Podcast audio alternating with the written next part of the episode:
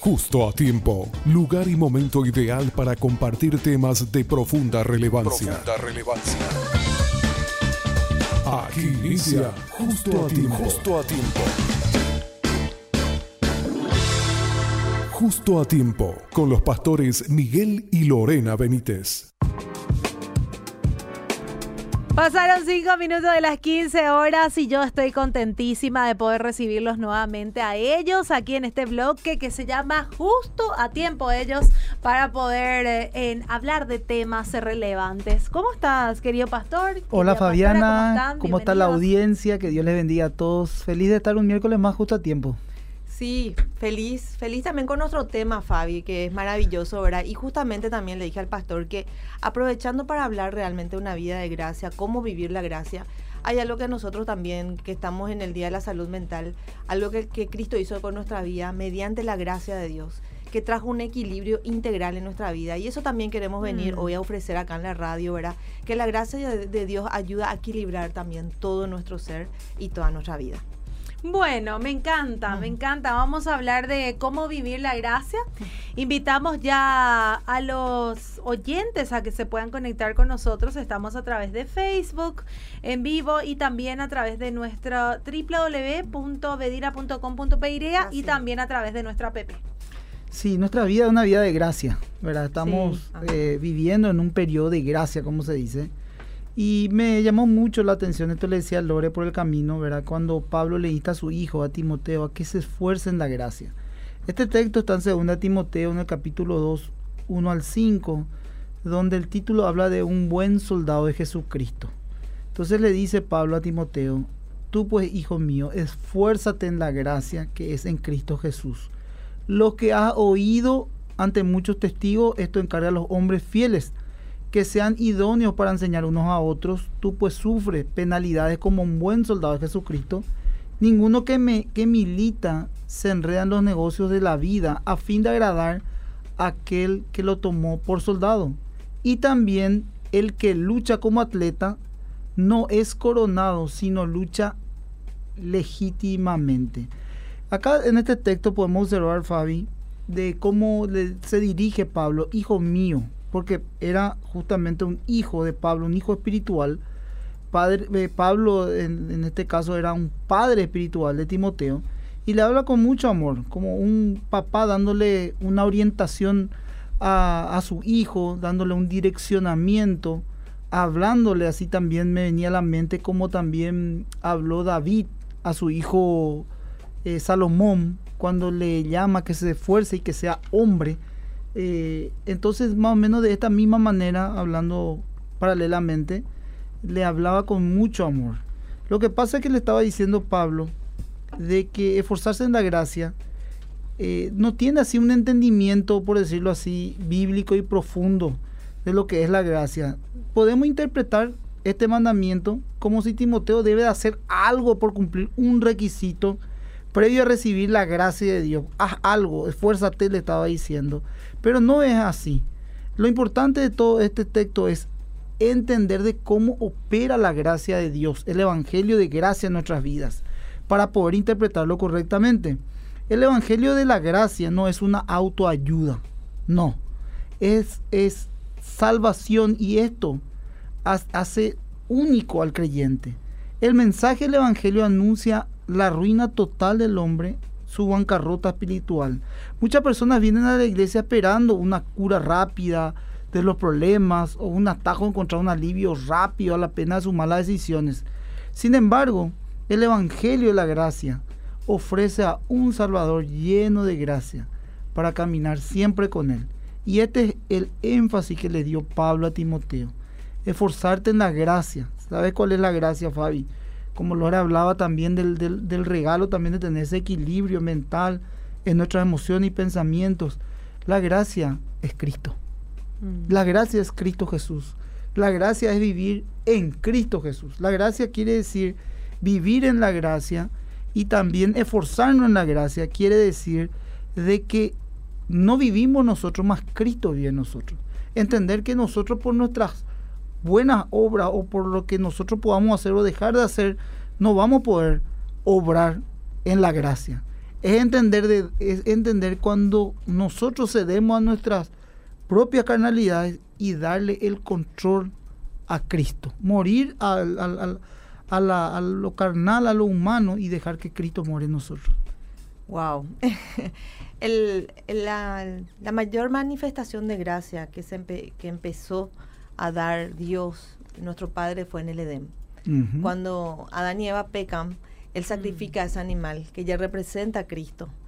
Porque realmente, porque un, un, solo mandamiento había en ese lugar, que no coman de, de un árbol. De, de, todos podían comer. Uno nomás no había que comer, ¿verdad? Bueno, y comen, come, come Eva, come Adán, ¿verdad? De, de, ese fruto. Y había condenación, el pecado siempre trae a nosotros condenación. Y justamente por eso era que, que si ustedes se acuerdan, ¿verdad? Que estábamos hablando un poquitito también de, en, en nuestra, nuestro en vivo de pasado con Fabi, que muchas veces somos, juzgamos y condenamos. Mm. Entonces, eh, realmente el Hijo de Dios está movido a vivir también esa gracia. Entonces, cuando no vivimos esa gracia, cuando nosotros empezamos a juzgar, y siempre dice el pastor Miguel, y me encanta, que muchas veces tenemos el soldado herido dentro de nuestra congregación. Mm. Y nosotros en vez de ayudarle a levantar, le pisoteamos, le, le pateamos, mm. ¿verdad? Tenemos una nos actitud, alejamos. nos alejamos, ¿verdad? Por ejemplo, si, si nos vamos a ir de, con, con pecados, ¿verdad? Podemos ver también cómo el, el grupo farisaico eh, le, le presenta a Jesús, ¿verdad? La mujer, ¿verdad? Que ha pecado de adulterio, ¿verdad? Y, y era como una trampa, era así, ante la ley ella estaba juzgada con pena de muerte, ¿verdad? Entonces Jesús le trae y le dice, ¿verdad? Vete y no peques más. ¿Verdad? ¿Cuál, ¿Cuál tiene que ser nuestra condición? Si Cristo nos perdonó tanto a nosotros, ¿verdad? Mm. Lo que pasa es que dice la palabra, donde abundó el pecado, sobreabundó qué? La gracia. La gracia. Y yo, esa, esa es una palabra que el Señor me enseñó cuando, cuando recién empecé a caminar con Cristo porque yo no le maté a nadie, mm. yo no me drogaba, yo no era una chica que tenía una vida ligera de noche y yo no me sentía tan pecadora. Tenía pecadillos, como todos nosotros, ¿verdad? Mm. Y yo, entonces, eh, yo no me sentía tan mala, fui perdonada, amén, ¿verdad? Me cometí muchos errores, pero era así otra vez, pero no tan graves, según mi percepción. Y yo creo que eso es lo que el Señor viene a transformar nuestra vida una vez que nosotros llegamos a Cristo. Entender que Cristo no tiene escala de pecados. Mm. Porque incluso, Fabi, perdón, voy a, voy a, voy a, voy a destapar algo, ¿verdad? Como, uh -huh. siempre, como ven mi estilo, ¿verdad? Muchas veces moralmente nosotras podemos ser muy intachables, mm. ¿verdad? Nosotros no estamos en fornicación, yo no estoy en adulterio, mm. pero mi lengua, mi boca, el orgullo, mi corazón. Mm. Pero no tenemos un pecado moral vidrioso o que alguien puede señalarnos con el mm. dedo, pero Cristo sabe las profundidades de tu corazón. Cristo sabe las amarguras de tu corazón y lo dañina que sos. Mm. Entonces ahí nosotros estamos destituidas de la gloria de Dios. Mm. Pero otra vez en nuestra mente, nosotros porque no fornicamos, porque no adulteramos, estamos re bien vistas ante Dios. Pero mm. cuando Dios que escudriña el corazón, muchas prostitutas en la época de Cristo llegaban a Cristo, se arrepentían y dejaban su mala vida. El Evangelio está para todos. Mm. Y por eso que estábamos hablando la, el, el, la reunión pasada, de que nuestro, nuestra, nuestro pecado puede ser una montaña de pecado, gigante, pero la gracia de Dios hace una montaña más grande. Mm. ¿Para qué? Para cubrir nuestro pecado. Y cuando vos entendés que no sos buena, cuando vos entendés mm. que porque sos moralmente intachable, hay grietas en tu corazón, cuando tenés el Espíritu Santo, que, que me gustó y que estaba escuchando, uh -huh. le escuchaba a mi, a La Paz Lili en su discipulado, ¿verdad? No muchas veces somos chismosas, pero nos gusta escuchar el chisme. Porque, ¿viste? Yo pues no soy chismosa, pero Ponemos me cuentan nomás. Pero me cuentan nomás, ¿verdad? Mm. Entonces, perdonen chicas, somos mujeres, acá tenemos que hablar en la verdad, porque la verdad siempre nos va a ser libre. Examinemos lo que escuchamos. Mm. Examinemos a quién le escuchamos. Si hay gente que viene y, y por qué nos gusta también eh, escucharle. Si hay gente así, matemático, eh. Si hay gente que viene y te cuenta la vida, los demás también va a hablar de tu vida. Así nomás. ¿Verdad? Mm. Y estamos hablando de la gracia. La gracia de Dios tiene que ver también con el amor tan grande que le tenemos al Señor y apartarnos de lo que a Él le desagrada. Por amor. Mm. No, eh, estaba mirando también un poco cuando Lore mencionaba estas cuestiones, el- la primera carta del apóstol Pedro en el, en el capítulo 1.22, que dice, habiendo purificado vuestras almas por la obediencia a la verdad mediante el Espíritu, para el amor fraternal no fingido, amados los unos a los otros, entrañablemente de corazón puro, siendo renacidos, no de simiente corruptible, sino incorruptible por la palabra de Di- de Dios, que vive y permanece para siempre. Eh, me llamaba mucho la atención, Fabiana, porque la Biblia deja en reiteradas ocasiones que un individuo convertido está, eh, está lejos, o sea, de, de la capacidad de demostrar, o sea, una persona que no se ha convertido está lejos de demostrar el verdadero amor. Eso me, me, me, me llamaba mucho la atención, ¿verdad? Porque el renacimiento o el nuevo nacimiento se tiene que manifestar el amor. Eso expresa la primera carta de Juan. Aquel que ama es aquel que da, ¿verdad? Y nosotros también estamos acostumbrados, acostumbrados a amar a los que nos aman, pero a los que no nos aman, No nos amamos. Entonces ahí hay que eh, realmente reflexionar y evaluar un poco. ¿Por qué? Porque la gracia justamente va hilado o sea, del amor, porque Cristo mismo es amor. Y esto decía Jesús le decía a los fariseos, hay de vosotros fariseos, que diezmás menta y ruda, y toda hortaliza, y pasás por alto la justicia y el amor de Dios. ¿Es necesario hacer esto? Sí, claro, pero sin dejar aquello. Eso decía en Lucas capítulo 11, 42. ¿Qué te quiero decir? Que ellos diezmaban, diezmaban la menta, la ruda y toda hortaliza, pero pasaban por alto el amor de Dios. Eso pasa también muchas veces con nosotros. Nosotros con las cosas, con las cuestiones que nos acomodamos, como de repente miramos con la óptica muy personal, entonces nosotros en la área que estamos débiles, ah, nosotros, eh, perdón, en, la- en las áreas que estamos fuertes, espectacular. Somos muy capos. capos somos, ¿verdad? Porque, Queremos que se sepa lo. eh, exactamente. Eh. Pero en las débiles no queremos ser expuestos. No. No. Eh, no queremos. Entonces, ahí también hay un, un- un tema que hay que reflexionar, porque la gracia es aquella, como decía Lourdes, que es donde sobreabundó el pecado, también sobreabundó la gracia. Y cuando Dios se manifiesta a un hombre, por más que de repente se manifieste por medio del proceso, no tenemos que temer porque estamos bajo la gracia. O sea, tenemos que andar en esa verdad. Por eso que el apóstol decía justamente, habiendo purificado vuestras almas por la obediencia a la verdad mediante el Espíritu para el amor fraternal no fingido. Y eso es lo que más cuesta a la carne. Porque es, es este lema también que nosotros siempre decimos, cara vemos, corazones no sabemos. Porque a la gente le gusta andar de apariencias. ¿verdad? Y también lo que se juzga generalmente son las, las condiciones superficiales, no las internas. Entonces, por eso es demasiado interesante también evaluar estas cuestiones, ¿verdad? Eh, por ejemplo, los fariseos y los escribas estaban más preocupados por los detalles minuciosos de la religión y no pudieron ni podían manifestar el amor de Dios. Sin embargo, Jesús dijo bien claramente, que aquellos que verdaderamente son sus discípulos son aquellos que conocen el amor. Porque él decía esto, en esto conocerán que son mis discípulos, si tuvieran amor los unos con los otros. Eso dice, por ejemplo, en Juan 13, 35. También la salvación de los creyentes, por eso que hablamos que, que el- el- la, la salvación es por medio de la gracia de Dios. Sí. Dios un- por medio de su gracia un regalo divina inmerecido. pone ese regalo en nuestras vidas, ¿verdad? Entonces, fue la salvación de los creyentes, fue la salvación de nosotros que recibimos, así como recibimos ese amor de Cristo, Juan 3:16, así también nosotros debemos demostrar ese amor. Por eso que hay muchas, muchos individuos, muchas personas que no se le amanece la gracia. Por eso que no puede entender la gracia. Por eso que tiene que jugar. No puede ser que este hombre o esta mujer se vaya a la iglesia. ¿Entendés? No puede entender racionalmente. Porque la gracia nos- muchas veces no es comprensible, sino la gracia se vive. Y ahí, pastor, te quiero, porque me acuerdo en estos, me viene en mi, Claro en mi que memoria ese mis hombre o esa mujer, todos, Sí. o sea, la gran y mayoría, que, al que se le perdonó mucho, mucho ama. claro, Y al que siente que se le perdonó poco, poco ama. Y ahí volvemos a nuestra escala de pecado, que es minimizamos nuestro pecado y agrandamos el de los demás. totalmente. Yo solamente apelo a esto, a la empatía, a saber que no hay nada bueno en nosotros.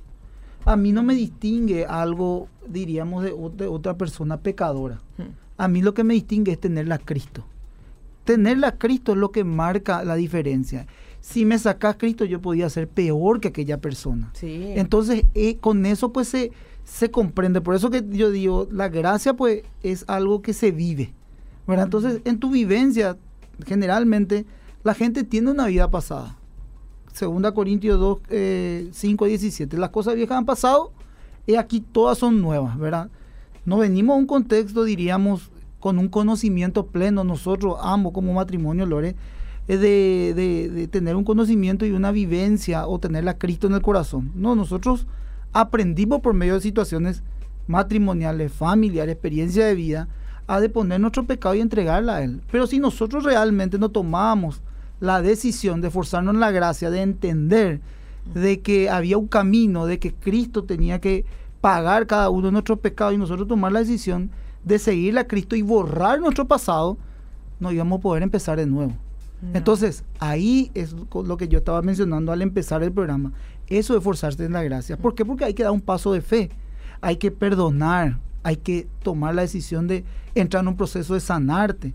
De tomar la decisión de dejar atrás esa raíz de amargura, de esa persona que te fuerza, de ese hermano, esa hermana que te está formando, que, te, que así mismo como vos le formás. 44. Claro, te- te- así como te forma, vos también le formás.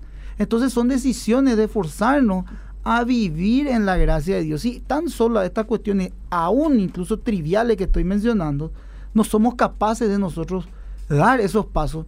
No hay inicio de poder vivir en la gracia. ¿Por qué? Porque eh, es contraproducente. Así como la gracia te da esa estabilidad, equilibrio y también te da un corazón perdonador y un amor por los demás, específica y especialmente por los pecadores. Así también, eh, en contrapartida, el, el hombre, la mujer se va endureciendo. Se endurece cada vez más, cada vez más y no puede soportar ver a otra persona crecer, empezar de nuevo una nueva vida, eh, dejar atrás su- sus pecados. Entonces no está entendiendo la gracia. Acá, por ejemplo, dice que la gracia, ¿qué es? Dice que es un favor, bendición o bondad. Y nosotros cuando llegamos a Cristo entendemos más esa palabra, o sea, la rumiamos más, la, la entendemos, no, Eh, no es una gracia que escuchamos por cualquier lado, tiene un significado mucho más potente para nosotros, ¿verdad? Dice, la gracia es que Dios nos escoge para bendición en lugar de maldecirnos, a pesar de que nuestro pecado lo merece.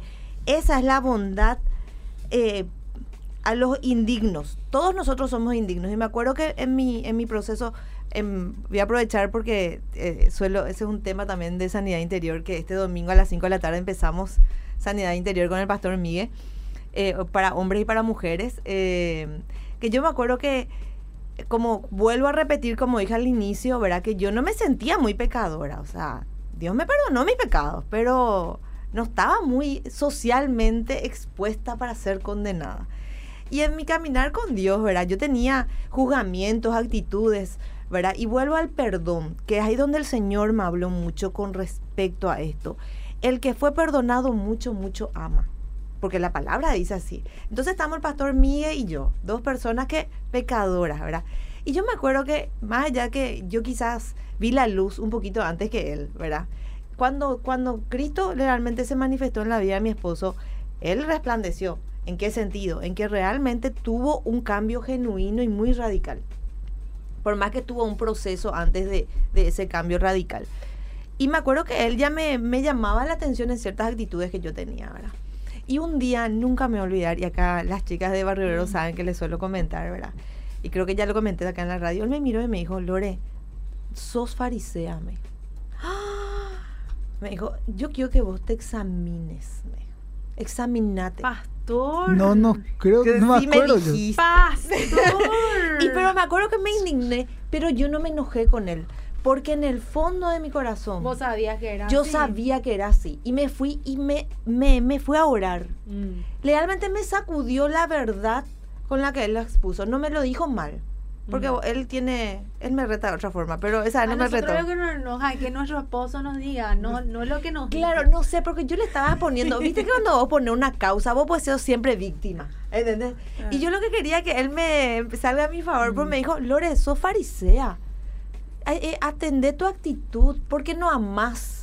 ¿verdad? Mm. Y ahí es donde me, me vino la palabra, ahí donde yo, en un tiempo que yo le pedí al Señor que me examine, me, vení- me vino esto. Y esta fue la revelación que no me dio mi esposo, me dio mi convicción de pecado. No te sentís perdonada mucho, por eso amás poco. Mm. Entonces ahí yo me di cuenta que yo socialmente no, no estaba muy, eh, muy mal. No fue perdonada grandes cosas, Mm. pero mi marido sí entendió que, de que él fue perdonado, porque él amaba más que yo. Mm.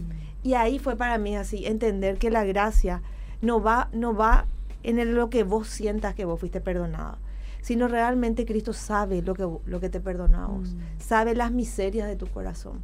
Yo creo que realmente en este periodo tan importante de nuestra vida y nuestro crecimiento, un hijo de Dios, y siempre es lo que venimos repitiendo acá, tenemos que aprender a examinarnos. Cuando el otro se da cuenta de tu pecado, de tus actitudes, es porque Dios está permitiendo que vos seas expuesto. El amor siempre va a cubrir. Pero hay Mm. veces que Dios quiere cubrirte y ya te da esa convicción, pero vos encalleces tu corazón y no querés escuchar. Muchas veces me, me venía un ejemplo que dio la pastora Lili hoy que decía que Dios nos habla y muchas veces en nuestras inseguridades, en nuestra carnalidad decimos, ¿qué pico Dios me va a hablar? Y Dios te está orientando, el Espíritu, todo ser humano que es nacido de Dios, el Espíritu Santo es el que le encamina, Mm. el que le guía a la cruz, el que le guía al arrepentimiento. Todos nosotros, el Espíritu Santo habita en nosotros, Mm. pero no le escuchamos. La Mm. palabra de Dios dice a cada cual lo instruye su propia conciencia. Esa conciencia del Espíritu Santo que te dice por ahí no te vayas. Está mal Mm. escucharte chisme. No vaya que no opinar, cállate. Mm. Y nosotros, permitime decirlo, Mm. déjame que opine, ¿verdad? Entienden, o sea, en esas pequeñas cosas, en esas pequeñas sutilezas, es donde nuestro carácter está siendo formado. Mm. Así es. No, yo decía un poquitito apoyándome en, en el- la transformación del corazón. ¿verdad? Eh, Ezequiel, por ejemplo, justamente profetizaba sobre esto en 36, 25 al 27, que esparciría sobre vosotros agua limpia y seremos limpiados de todas vuestras inmundicias. Eh, y también de vuestros ídolos os limpiaré y os daré un corazón nuevo y un espíritu nuevo dentro de vosotros y quitaré de vuestra carne el corazón de piedra y os daré un corazón de carne y pondré dentro de vosotros mi espíritu y haré que anden en mis estatutos y que guarden mis preceptos y los pongan por obra. Esto es demasiado importante. ¿Por qué? Porque si no ocurre esto, generalmente va a pasar también lo que mencionó el apóstol Pablo. Mirad, hermano, vuestra vocación, que no soy muchos sabios según la carne, ni poderosos, ni muchos nobles, sino que lo necio del mundo lo, lo cogió Dios para avergonzar los sabios, y lo vil del mundo lo cogió Dios para avergonzar a lo fuerte, y lo vil del mundo, lo menospreciado cogió Dios, lo que no es para deshacer lo que es, a fin de que nadie se jacte en su presencia. Y eso por lo que pasa. Hay veces que de repente uno se jacta de poder ser más fuerte que el otro. Yo Más esto, bueno. Más bueno. Yo esto no voy a hacer. no. A mí me encanta cuando usa el término, quiere ser pues más bueno que Dios. No Eh. podemos ser más buenos. Dios es en todo amor, en todo bondad. Que Dios nos guarde querer sentirnos más buenos Por que eso Dios. también el, el apóstol Pedro justamente mencionaba estas cuestiones desechando, él dice, ¿verdad? Pues en 1 Pedro 2, 1 al 3, toda malicia, todo engaño, toda hipocresía, envidia. ¿Por qué? Porque el cristiano nace de nuevo. Él empieza a conocer a Cristo. El, Señor pone un nuevo corazón. Amén, gloria a Dios. El Espíritu hace que amemos la palabra de Dios, porque debemos de amar a la gente y a la palabra de Dios. Si vosotros me amáis, permaneceré en mi palabra y seréis verdaderamente mi discípulo. Eso dice la Biblia. Y la verdad le, os hará libre, ¿verdad? Entonces, amamos. Pero ¿qué pasa? Lo que nunca deja de convertirse o de transformar el ser humano, el cristiano, vamos a hablar de cri- cristiano, es el carácter. Es el carácter. Entonces, Pedro justamente habla primeramente un primer filtro. Mm. Habla, por ejemplo, del amor, Mm. ¿verdad? Del amor hacia el prójimo y hacia su palabra. Después dice, perfecto. No sé, no, Ezequiel relata el cambio de corazón, correcto. Pero ¿qué después está? Desechar toda malicia, engaño, hipocresía, envidia, ¿verdad? Y desead como niños recién nacidos la leche espiritual no adulterada, para que por ella crezcáis para salvación. Y si es que habéis gustado la benignidad del Señor. Entonces te da un alimento también bastante básico, que viene a ser, eh, diríamos, eh, metafóricamente, la palabra, para que puedas crecer y desechar. Pero si no amas su palabra, ahí también hay que replantearse, ¿verdad? Porque la única manera de poder crecer es por medio de la palabra. O sea, también eh, eh, quitarnos un poco ese... Nos desempolvamos nuestra Biblia los domingos. Mm. Y perdonen, gente. ¿Cómo podemos crecer con esa leche? Dale, mira, Fabi, vos te tuviste a Ezequiel, ahora estamos esperando un- la gorda bella que venga. Pero deja, no sé, cinco días sin que le des de mamar a un bebé. Desnutrición directo. O sea, ¿cómo Va va a sobrevivir? Y nosotros Que desen- debería de llorar. Ve, desempolvamos nuestra Biblia los domingos y nos creemos los creyentes. Nambrena como nosotros. Y esta Gente mentira. Y estas cuestiones no son, por eso yo decía, no son expuestas, diríamos, externamente. Estas son cuestiones internas, ¿verdad? Entonces, por eso justamente este verbo traducido, desechando, se aplica al rechazo, a repeler justamente estas cosas. Pero ¿cómo nosotros vamos a repeler, o sea, cómo nosotros vamos a refrenar de nosotros mismos estas cosas? ¿Cómo vamos a darnos cuenta? Cuando amamos la palabra de Dios, cuando estamos conectados a la palabra de Dios, cuando el Espíritu Santo también hizo una obra de iluminación para comprender la palabra de Dios. Entonces, es lo que Pablo también amonestó a los colosenses. A los colosenses le dijo, dejad también vosotros estas cosas. ¿Qué cosas le estaba diciendo eh, Pablo a los colosenses? Ira, enojo, malicia, blasfemia, palabra deshonesta de vuestra boca. No mintáis los unos a los otros, habiéndonos despojado del viejo hombre con sus hechos. Esto también tiene, esto tiene también una simbología. ¿Por qué? Porque desechando y rechazando justamente estas cuestiones, está diciendo también de un cambio de ropa.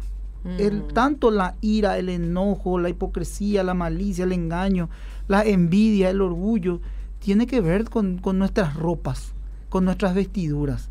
Y esto yo decía un poquitito el domingo. Hay veces que la gente viene a la iglesia con una ropa sucia.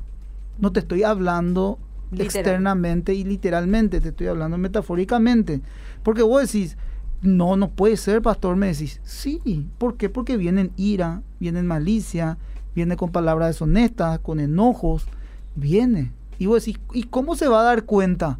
Por eso es que dice justamente Ezequiel, esparciré sobre vosotros agua limpia y les limpiaré de toda vuestra inmundicia. Entonces, vos escuchás la palabra, también palabra de Jesús. Jesús dijo, vosotros ya estáis limpios por medio de la palabra que yo he predicado. Pero ¿y cómo vos decís, pastor? Entonces está contradiciendo, porque vos te vas a tu casa, te vas a tu hogar, te mirás al espejo y te empezás a dar cuenta de que mm, estaba un poco sucia tu frente. Mm, de que de repente, mira, un poco estuvo manchado un poco mi saquito. Y te empezás a dar cuenta de tu propia inmundicia. Y la única manera de ser limpiado de estas cuestiones es espiritualmente, confesando y apartándote, diciendo verdaderamente, Señor, no soy bueno como pienso. Pero tiene que ver tanto la ropa con lo que con la simbología que estás diciendo, pastor, porque nosotros tenemos nuestro estilo. Viste, cada una cada uno de nosotros tiene, vos por ejemplo sos muy clásico en tu estilo, pastor, ¿verdad? Mm. Nosotras las mujeres somos tenemos por más que con Fabi somos mujeres, le amamos al. Señor, tenemos también nuestro estilo. Entonces la ropa que vestimos tiene que ver con nuestro estilo. Y nuestro estilo del carácter es lo que nosotros tenemos que despojarnos Claro, yo uso... de esa ropa, de hábitos pecaminosos Claro. que no realmente glorifican el la- nombre el, de a- Dios. el atuendo generalizadamente, haciendo esta alegoría, es las vestiduras blancas. ¿Me explico? A eso yo me estoy refiriendo, a que nosotros tenemos que buscar esa- ese cambio de vestidura, porque lo que el Señor hace con nuestras vidas es un cambio, generalizadamente. No estoy hablando así literalmente de la, del, de la- del atuendo, estoy hablando en un contexto general del pecado interno que, en el cual lidiamos. Eso más. Impresionante. Mm. Dice también acá en Gálatas 5:13, dice, porque vosotros hermanos fuisteis llamados solamente, no uséis la libertad, porque somos libres en Cristo, como una ca- ocasión para la carne, sino servíos por amor, por amor, ¿no? Que te dice que le ames, por amor a Dios, servirle a tu hermano, no hace falta que le dé besito todo el día. La gracia debe crear en nosotros una pasión por Cristo que sea mayor que nuestra pasión por el pecado. Cuando se la entiende de forma debida, nos impulsa a la santidad y no al descuido de nuestro caminar con Dios. Y acá dice la palabra en Gálatas 6, 7 al 9, dice, no os engañéis, Dios no puede ser burlado. Pues todo lo que el hombre sembrare, eso también segará. Porque el que siembra para la carne, de la carne segará corrupción. Mas el que siembra para el espíritu, del espíritu segará vida eterna. No nos cansemos, pues, de hacer el bien, porque a su tiempo segaremos si no desmayamos. Amén. Bueno, vamos a ir cerrando ya. Acá dice buenísimo y muy cierto, pero Dios sabe todo, no podemos esconder nada de Él. ¿A qué me refiero? Que un domingo agarramos la Biblia para irnos al culto, dice, de, de ese ejemplo. Bendecida tarde, pastores, Fabi, audiencia, bendecida tarde a mis queridos pastores, Miguel y Lorena. Saluda a los pastores también. Qué bendición escucharles. Amén, amén. Y bueno, muchos mensajes que, que fueron llegando en el transcurso del bloque. Y bueno, vamos a cerrar eh, este tiempo, pastor. Sí, Fabi, eh, mira, esforzarse en la gracia, estamos hablando un poquitito y vivir en la gracia. La Biblia dice en Mateo capítulo 7, 13 y 14, dice, entra por la puerta estrecha, porque ancha es la puerta y espacioso el camino que te lleva a la perdición y muchos son las que entran por ella. Porque estrecha es la puerta y angosto el camino que te lleva a la vida y pocos son las que las hallan. La puerta ancha representa todas las religiones y también las, las obras, la autojustificación, la autosuficiencia humana. Representan todas las religiones. Todas las religiones ofrecen la salvación por medio de las obras. Sin embargo, nosotros entendemos que la puerta estrecha es la puerta donde nosotros no, nosotros no solo mismos no vamos a poder entrar, sino Cristo es esa puerta que ofrece justamente la salvación por medio de la fe y la gracia. Y acá es- culminamos con la gracia es que Dios da mayor tesoro a los que menos lo merecen. Amén. Y dice, eso somos, noso- eso somos cada uno de nosotros. Tenemos esa gracia inmerecida sobre nosotros y tenemos que, así como lo no- recibimos gratu- gratuitamente, tenemos que darla también. Y una cosita, Fabi, este fin de semana, el domingo específicamente, empezamos un nuevo taller de sanidad interior, un intensivo. Sí. Solamente duran eh, dos meses, son ocho clases, donde junto con mi esposa, ella va a estar ministrando a las mujeres, yo a los hombres. Vamos a estar eh, en Más que Vencedores Barrio Obrero, desde 17 a 18 y 30 horas dando este taller. Y después pasamos al segundo culto, que ya tenemos nuestro segundo culto 18 y 30 en, en la iglesia. Y le esperamos a todos. Bueno, arroba MQB Barrio Obrero, si por ahí alguien quiere más información Así sobre el tema de sanidad o de repente me pueden escribir sin Sí, ningún nos problema. escriben yo en las redes sin problema. Escribiendo también a todos los que envían mensajes. Sí, claro que sí. Bueno, muchísimas gracias, pastores. Nos vemos el próximo miércoles justo a Nos tiempo vemos, nos Nos vemos, nos vemos. Una conversación amena en el momento ideal de la tarde. Justo a ti, justo a ti. Te esperamos en una próxima edición. Justo a ti.